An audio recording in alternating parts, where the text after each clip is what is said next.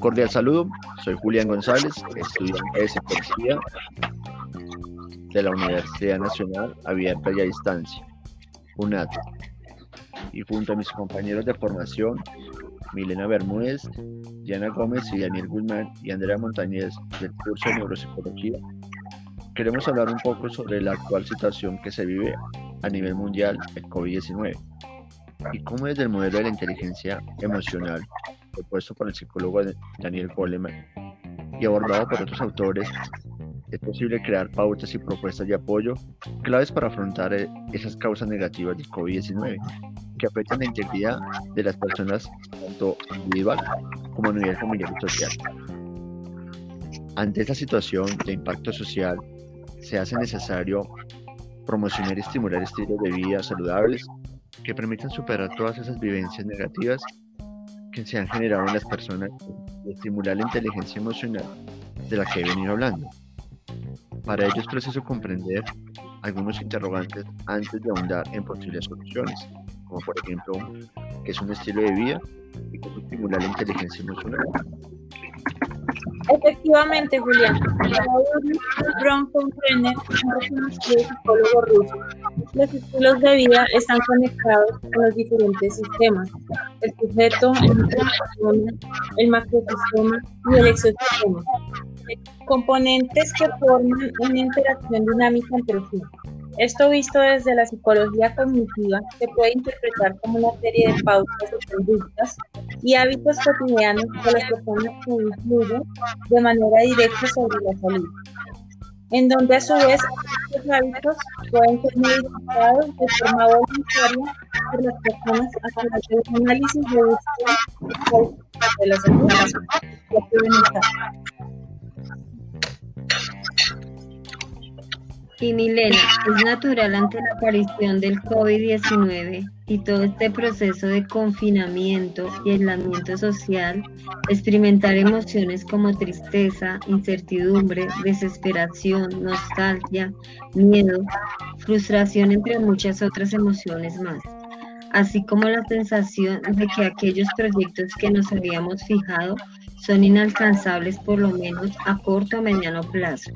Desde este punto, entonces es claro precisar que es un estilo de vida bien manejado, abordado, influye positivamente a identificar aquellos factores de vulnerabilidad física, emocional, psicológica, frente a factores de riesgo como, por ejemplo, la percepción que muchas personas tienen de contraer el COVID-19, generado un conjunto de patrones conductuales o hábitos que estarían estrechamente relacionados con la salud y que podrían influir de manera positiva como negativa en cada persona. Esto varía, claro, Claro está, desde ese nivel de maduración, por decirlo así, de los diferentes estilos de vida. Tienes mucha razón, Y no olvidemos que y con diferentes de respuesta. Por ejemplo, nuestras emociones no están correctamente reguladas, pueden provocar ansiedad o depresión y si se prolongan en el tiempo pueden llegar a alterar y la salud. Muy interesante sus pensamientos, compañera Milena Llana. Podemos decir entonces estar en contacto regular con familiares y amigos tiempos de distanciamiento social es fundamental, ya que no hacerlo puede llevarnos a sentirnos aislados, que de saber manejar y llevar un adecuado estilo de vida y cómo esto se relaciona con nuestra inteligencia Exactamente, Julián. Es fundamental entender y tener claro que ante la, la incertidumbre que crea el COVID-19, la inteligencia emocional se vuelve clave para mantener la calma. Nos permite evitar creer en lo que dicen las noticias falsas, evitar caer en estrés y pánico. Para evitar estos sentimientos es necesario revisar siempre la fuente de información. Si es algún tipo de experto científico o médico, o un representante de gobierno o de un amigo o amigos de un amigo. En estos momentos de incertidumbre, la mayoría de las personas están nerviosas, ansiosas, por lo que es importante practicar la empatía. El COVID-19 y el distanciamiento social es algo que nos está afectando a todos de manera distinta. Por lo que tener en cuenta que los demás pueden tomar esta situación de manera diferente puede ayudarnos a conectar mejor con los demás, ya sean nuestros compañeros de trabajo o familiares. También es importante recordar que cada persona maneja el estrés de manera distinta. Tratar de entender al otro a través de la empatía puede ayudarnos a manejar la situación mejor. Daniel, profundizando un poco más en lo que nos planteas, me parece muy importante estimular en las personas la inteligencia emocional desde la empatía en sus tres tipos. Tenemos empatía cognitiva, esa capacidad que tenemos todos de entender la perspectiva de la otra persona. La empatía emocional es aquella que hace alusión a la capacidad de sentir lo que otra persona siente. Y el, el interés empático, esa capacidad de entender lo que otra persona necesita de ti. Andrea, es vital para las personas que estén pasando por una situación de depresión y mala convivencia a causa del aislamiento y el estar con sus familiares en casa la mayor parte del tiempo, manejar los tres tipos de empatía. Gracias a esto, podrá existir y llevar a cabo una mejor convivencia, un mejor estado emocional, ya que si nos ponemos en el lugar de las otras personas, podremos entender el porqué de sus actitudes y comprender sus necesidades. Y Milena, y si logramos percibir lo que otras personas necesitan de mí, sabré cómo poder ayudarlas y al ser útil para los demás podemos generar un sentimiento de gratitud hacia nosotros mismos. Si tratamos de sentir lo que sienten y piensan las personas con las que convivimos y con las que compartimos, será más tranquila y amena nuestras vidas y más en momentos tan complejos como por el que muchos tal vez estén pasando a causa del COVID-19. Como diría el doctor Henry Wessinger, psicólogo experto en el tema de inteligencia emocional, cuando afirma que la inteligencia emocional es útil en tiempos de bonanza y impredecible en tiempos de crisis, demostrando así la importancia de tener la capacidad de reconocer nuestros sentimientos y los ajenos para generar conciencia de los actos.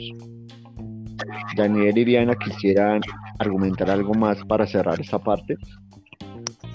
Bueno, Julián, desde el punto desde este punto, si sabemos manejar las emociones, transformaremos totalmente nuestra actitud. Es decir, para identificar las oportunidades y crear un espacio seguro y cómodo que permita innovar, debemos cambiar el chip, apostando por transformar nuestra actitud en vista de que no podemos transformar la situación actual. Complementando lo que dice Daniel, debemos comprender que los mecanismos de defensa en contra de las causas negativas que genera el COVID-19 están en cada uno de nosotros a partir de nuestras capacidades emocionales, actitudinales y de cambiar la percepción de frustración, de abandono de nuestra vida anterior por nuevos esquemas desde nuestra rutina actual para poder modificar los roles que desempeñamos en esta nueva realidad. Creo que para ello podemos, digo podemos, porque es una necesidad que nos involucra a todos, elaborar un calendario de aquellas, de aquellas rutinas y labores que asumimos en relación a la dinámica de vida y que ahora llevamos y de los roles que asumimos al interior de nuestras casas y a nivel social. El primer paso para encaminarnos hacia esto es identificar lo que podemos resolver desde nuestro entorno y aquello que no está en nuestras manos. Desde este punto, me gustaría que cada uno de ustedes que participan en este pequeño diálogo, a manera de cierre, propongan qué tipo de rutinas y labores se podrían considerar. Efectivamente, Julián. Eh, a mi concepto, lo primero que deberíamos hacer es organizar nuestro día a día. Definir un horario para levantarse. Es recomendable que sea temprano. Igual va a depender de los roles que cumple cada miembro en la familia, edad o condición física que posean. Lo ideal es ambientar esta rutina a como lo hacía antes de llegar el COVID-19. Concluido el horario de la prueba personal, hacer ejercicios de estiramiento al gimnasio, desayunar, cada quien deberá dedicarse a sus actividades. Ello favorece que todos estén ocupados a la vez y tengan sus propias rutinas. Solo debe salir de casa una persona que reúna los requisitos de ser más saludable. Los demás deberán cumplir con horarios de relaciones familiares y sociales. También intercalar en las mañanas y en el cumplimiento de las actividades del día de los momentos para comunicar frases positivas. Son voces de aliento, motivación, expresión de afecto entre los miembros de la familia. Eh, tan fácil es decir cómo te sientes, qué, qué rico huele la comida, te quiero mucho. Eso gustaría mucho de motivación en estos momentos. Es importante tener un horario para el almuerzo y la comida. Se puede aprovechar no solo estar todos juntos o lo que permanecen en la casa, sino para contar chistes, reconocer los logros del día.